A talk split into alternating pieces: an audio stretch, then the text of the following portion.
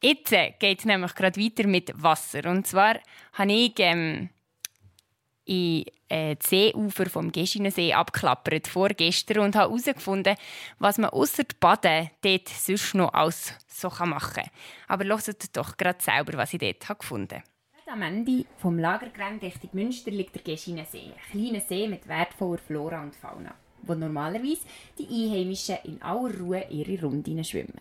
Diesen Sommer aber ist besonders reges Treiben rund um den See. Wenn man vom Lagergelände aus rechts um den See läuft, findet man gerade als erstes einen wunderschönen Platz mit schönen Holzbauten und fröhlich spielenden und planschenden Kindern. Die Roverin Levi hat gerade Aufsicht und hat mir erzählen, wo ich da gelandet bin. Genau, du bist beim Wasserspielplatz gelandet. Da sind aus diversen Holzkonstruktionen ganz viele coole Elemente aufgebaut. Zum Beispiel äh, so eine Gierreize, wo, wenn man genug gut gigampft, oben Wasser rausspritzt und alle rund um einen nass macht. Oh, wow, das klingt wirklich mega cool. Und dann sehe ich da noch ein Riesenrad. Geht das ganz von selber oder muss man da auch irgendetwas machen? Nein, genau, das läuft von selber. Das ist eigentlich das Wasserrad, das wird vom Bach, der oben runterfließt, angespiesen. Meistens läuft es von allein. Manchmal braucht es einen kleinen Stupser, damit es gut läuft. Und wer kommt denn da auch so die Sachen ausprobieren? Ja, es ist eigentlich eine Walk-in-Aktivität für die Wölfe hauptsächlich. Jetzt gerade haben wir eine PTA-Gruppe da, die findet es auch mega lässig.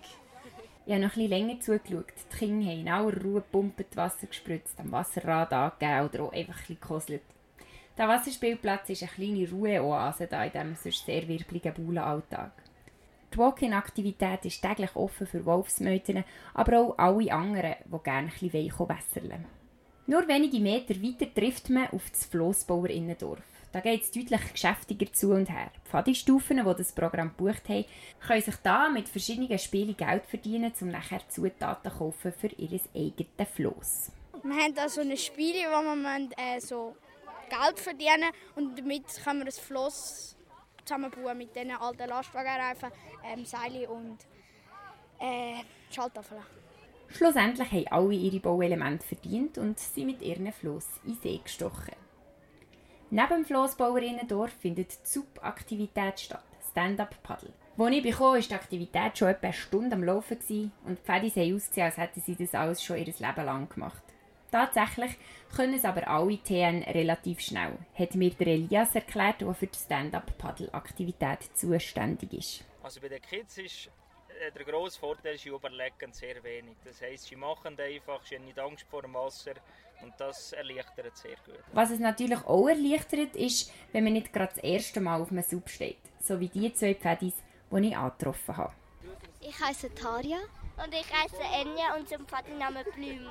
Und von welcher Pfadi seid ihr? Neumeister, Luzern. Und jetzt seid ihr aber hier im Goms und habt heute ziemlich eine spannende Aktivität gemacht. Was habt ihr nämlich gemacht?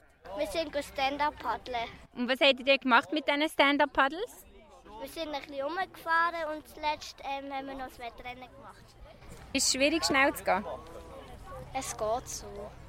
Also, halt, man muss halt auch Kontrolle über Stand-Up-Paddle haben. Das habt ihr aber schon gut können, die Kontrolle haben?